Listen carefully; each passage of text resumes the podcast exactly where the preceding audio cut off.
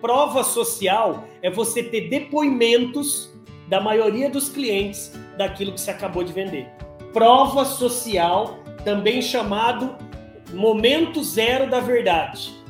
Prova social, também chamado Zimote, ou momento zero da verdade. Se você for agora tentar viajar no Airbnb e entrar lá no Airbnb, você vai tentar achar uma casa, você vai ver depoimentos. Aquilo é uma prova social. Captou? É o que vendem de você antes da venda acontecer. Prova social é depoimento.